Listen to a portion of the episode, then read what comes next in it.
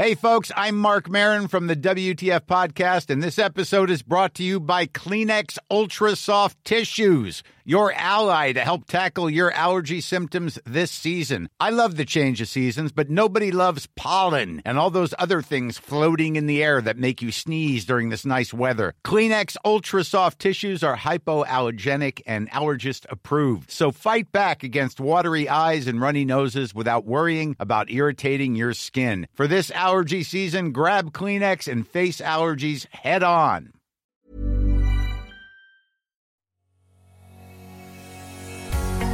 Bonjour et bienvenue sur le podcast Explore Japon, le podcast qui explore le Japon sous toutes ses coutures.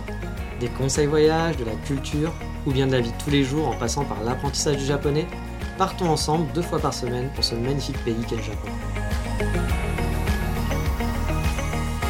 Bonjour à tous, dans cet épisode on va repartir en vadrouille, vous savez que j'adore explorer, et cette fois on va aller dans le Kansai. Oui, bah oui, vous savez le Kansai c'est la région que je connais le mieux maintenant, après avoir habité un an et demi dans la région, et forcément bah, c'est la région maintenant que je connais le mieux au Japon.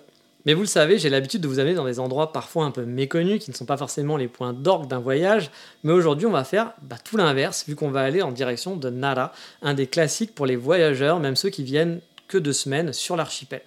Car oui, Nara est connu principalement pour son grand Bouddha, mais surtout pour avoir la chance de se balader avec des centaines de daims en liberté tout autour de soi.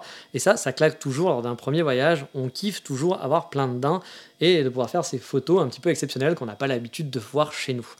Mais tout d'abord, commençons non pas par le coffee shop, je savais que vous pensiez que j'allais parler de ça, mais par l'un truc dont je parle toujours quand on part en voyage, le fameux cours de géographie. Car oui, Nara est donc une ville du Kansai située à l'est de Kyoto et au nord d'Osaka. Enfin, on va dire plutôt nord-est, parce que c'est pas le nord-nord, mais c'est le nord-est d'Osaka. La ville est très facile d'accès en partant de ces deux villes. La ville est beaucoup moins grande par contre que la plupart de ses voisines.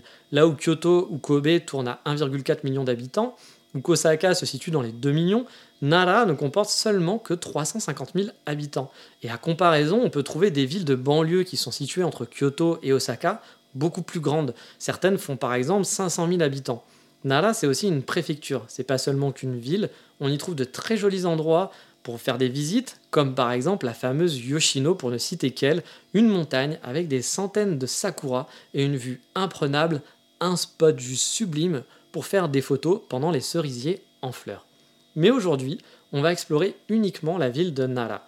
Et pour y aller, bah, il y a de nombreux trains au départ de Kyoto qui s'y rendent vous avez vraiment le choix. Vous savez que j'aime beaucoup le Kansai parce que justement, et j'ai choisi même d'aller dans le Kansai faire mes études, car c'est facile d'accès et qu'on peut visiter plein de choses différentes grâce au réseau ferré.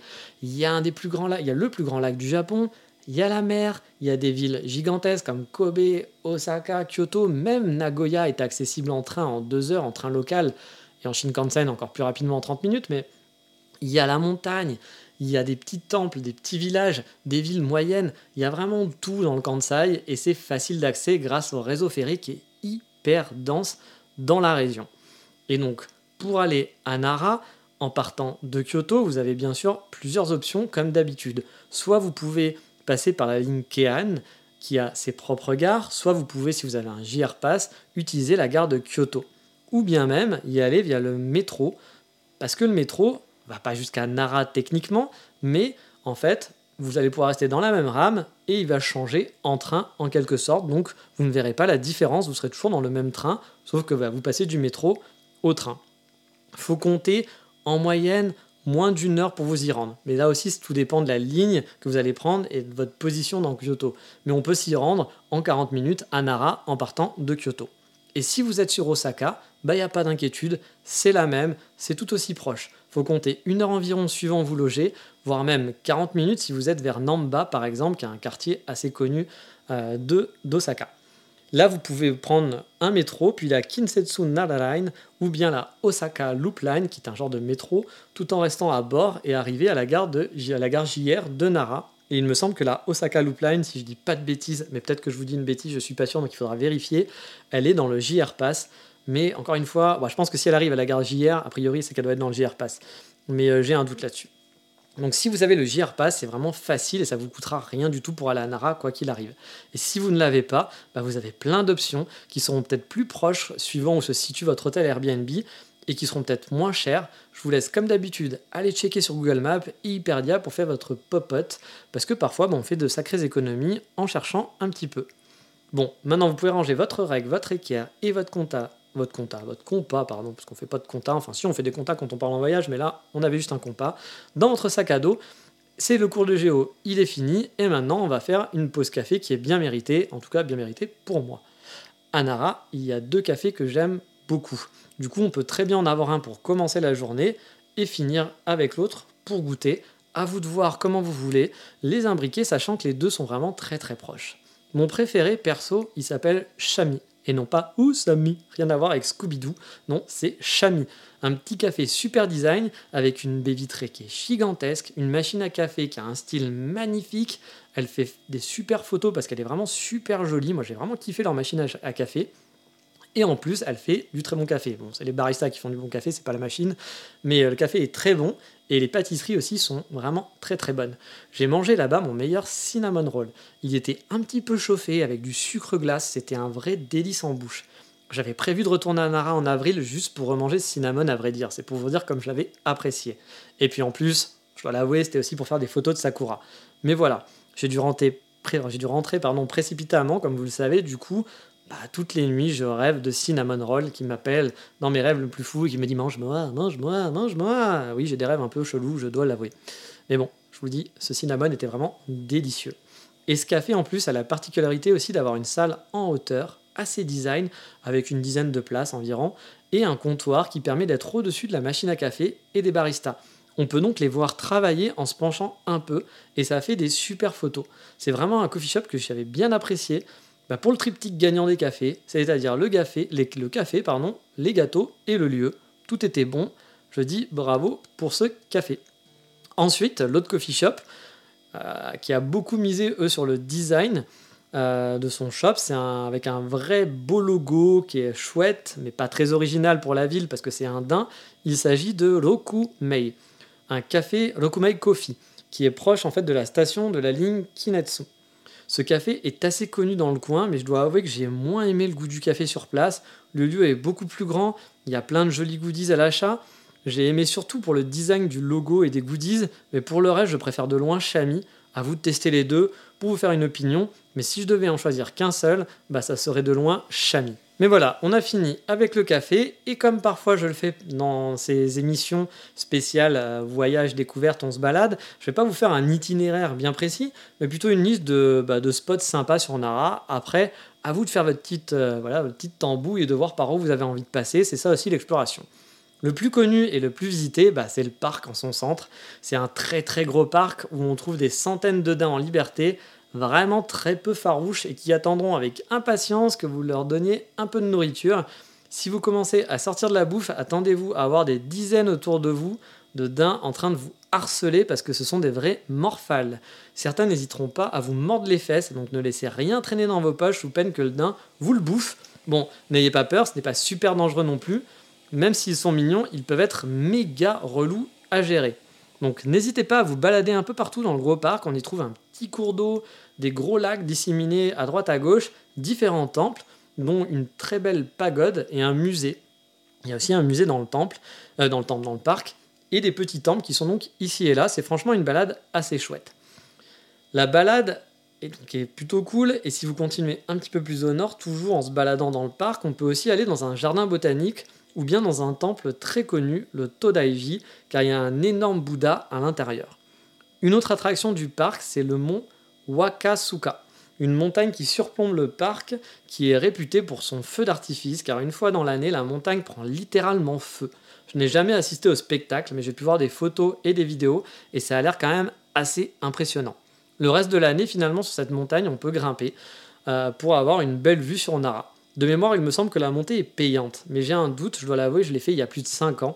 Je ne l'ai pas refait depuis que je suis au Japon, je l'avais fait lors de mon premier voyage, et il me semble qu'il fallait payer pour pouvoir euh, bah, commencer à aller en haut de la montagne.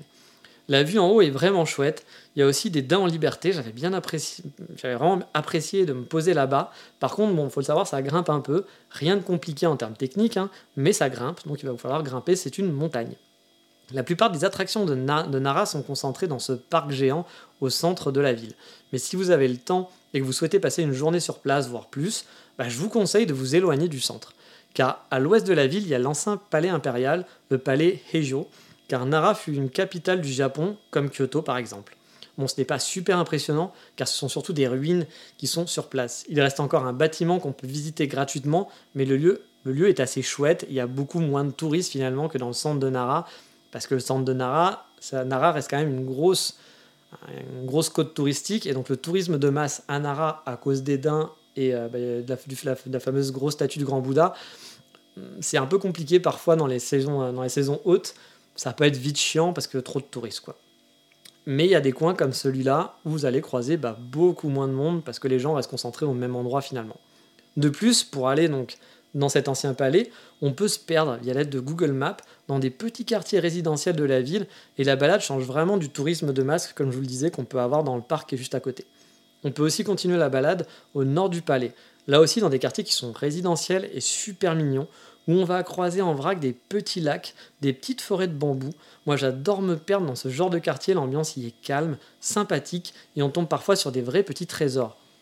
Toujours au nord, à seulement quelques minutes, vous pouvez tomber sur les fameuses tombes d'empereurs en forme de trous de serrure. On appelle ça les kofun. Bon, vous ne verrez pas cette forme si vous vous baladez autour en fait, parce que c'est des formes qui ne sont vues que bah, d'un point de vue euh, aérien. Donc soit si vous savez voler, vous pourrez les voir, ou si vous avez un, Google Map en hauteur, voilà, ou si vous avez un drone. Mais il n'y a que via une photo aérienne qu'on peut voir, et bien en fait, ces, cimetières, donc euh, cimetière pour un empereur, c'est tombeaux, plus qu'un cimetière, qui sont faits en trous de serrure. Euh, il y en a plusieurs qui sont côte à côte, qui sont assez grands et qui sont proches d'un petit lac. Un petit lac, pardon. La balade le long de ces tombeaux est plutôt chouette et apaisante. Moi j'ai mis des photos sur la, la page de l'émission comme d'habitude, vous pourrez le voir. On ne peut pas visiter ces tombeaux, euh, je ne sais pas si vous le savez peut-être pas, mais on ne peut pas aller à l'intérieur. Et les tombeaux d'empereurs sont pas hyper spectaculaires. On peut souvent voir des tombeaux d'empereurs, mais c'est pas très spectaculaire par rapport à plein de choses ou plein de monuments qu'on peut avoir l'habitude de voir. J'avoue que c'est quand même assez très simpliste habituellement, donc c'est pas forcément quelque chose qui est super chouette à visiter, sauf si vous adorez l'histoire.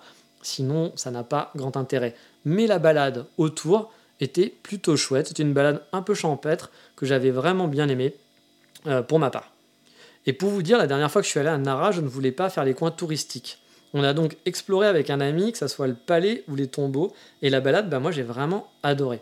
Le long de cette balade, on est tombé sur, sur un petit temple, sur une toute petite colline, il n'y avait personne, juste deux petites chaises sous un préau avec une table. On a donc fait une pause parce qu'on avait quand même pas mal marché depuis le début de la journée, au frais, caché par des arbres, c'était vraiment chouette. J'ai vraiment surkiffé cette petite balade tranquille. Et finalement, on était retourné dans le centre. On avait même eu le temps de se balader dans le parc. Bon, sans faire les temples, etc., bien sûr. Mais je pense qu'honnêtement, on peut faire les deux en une journée sans problème si vous aimez marcher et que vous partez pas trop tard. J'avoue que lors de mon premier voyage, j'avais pas trop apprécié Nara. J'avais déjà vu des daims à Miyajima et j'avais trouvé que la ville faisait un peu trop attrape touriste pour vous dire. J'aimais pas trop l'ambiance. En plus, les daims étaient beaucoup plus relous qu'à Miyajima, qui était quand même beaucoup plus sympathique. Et du coup, il y avait vraiment un côté, bah ouais, euh, attrape touriste.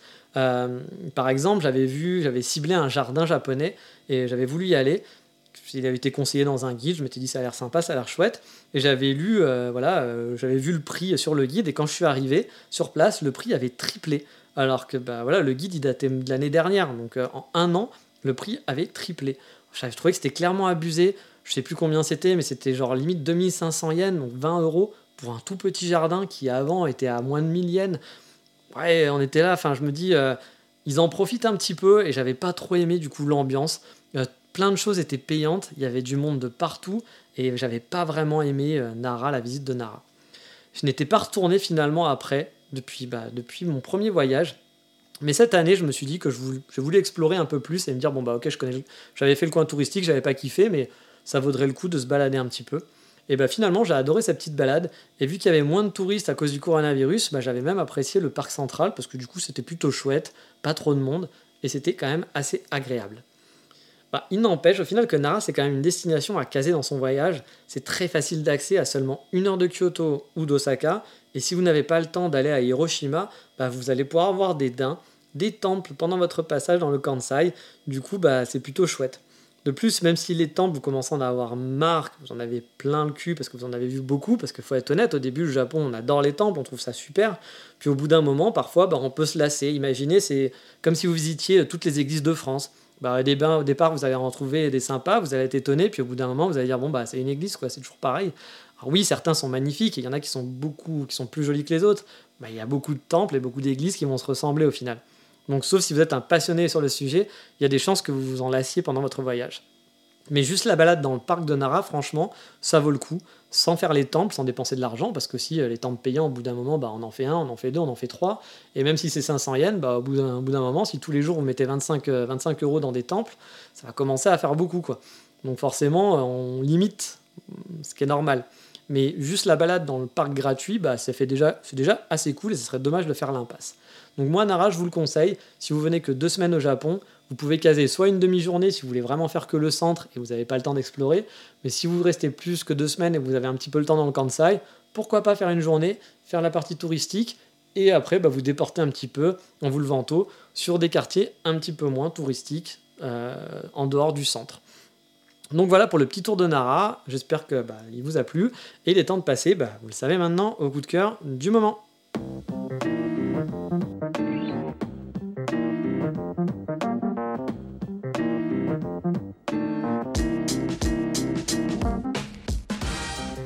le coup de cœur du moment sera pour une petite boutique sur Kyoto. Enfin, petite, pas si petite que ça.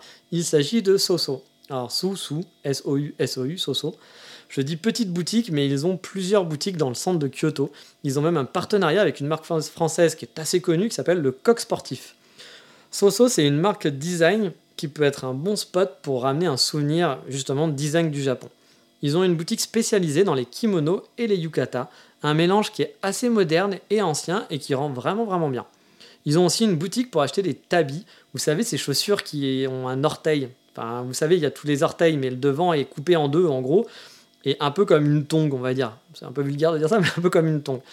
Vous avez des designs qui sont super colorés, des chaussures sont fermées, peuvent ressembler à des converses, mais avec des designs de folie, et franchement, c'est plutôt chouette. Bien sûr, ils ont aussi des chaussettes dans le même style pour aller bah, avec euh, votre chaussure. Et euh, ils ont un magasin aussi qui, euh, qui vendent des sacs design et des accessoires. Bref, pour les fashionistas, c'est une boutique à faire dans Kyoto. Surtout qu'elles sont à Kawaramachi, qui est donc le centre-centre de Kyoto. Mais pas directement, mais dans les petites ruelles, pas dans les grandes avenues. Il faut passer par une petite ruelle. C'est une petite ruelle qui, qui serpente. Et euh, bah, vous allez entre deux grosses avenues commerçantes et vous allez trouver bah, la dizaine de boutiques, parce qu'ils ont une dizaine de boutiques, qui est disséminée dans, cette petite ruelle. Et si euh, votre budget est limité, bah, ça vaut quand même le coup d'œil juste de regarder et de faire du lèche-vitrine. Par exemple, beaucoup de gens m'ont demandé où j'ai acheté mon masque visible dans mes stories Instagram et je, mettrai une photo sur la page de l'émission. Je l'ai acheté là-bas tout simplement. C'est une vraie boutique de designer qu'il faut aller voir sur Kyoto si vous êtes sur place. Si vous voulez faire une petite journée shopping, c'est assez chouette. Mais voilà, c'est terminé pour aujourd'hui. Euh, dans le prochain épisode, on va parler musique. Je vous l'ai déjà dit, je ne suis vraiment pas un pro de musique japonaise. Cependant, il y a des groupes que j'apprécie vraiment et que j'aimerais vous faire découvrir ou redécouvrir pour les spécialistes de musique nippone. Mais ça, ça sera pour le prochain épisode. Je vous dis à bientôt. Ciao, bye bye. Mata.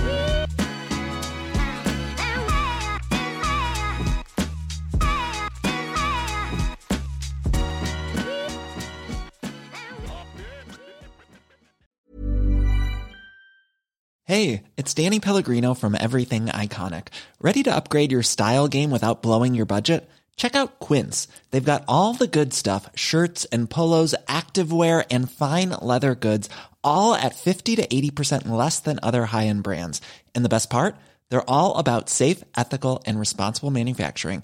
Get that luxury vibe without the luxury price tag. Hit up quince.com slash upgrade for free shipping and 365 day returns on your next order. That's quince.com slash upgrade.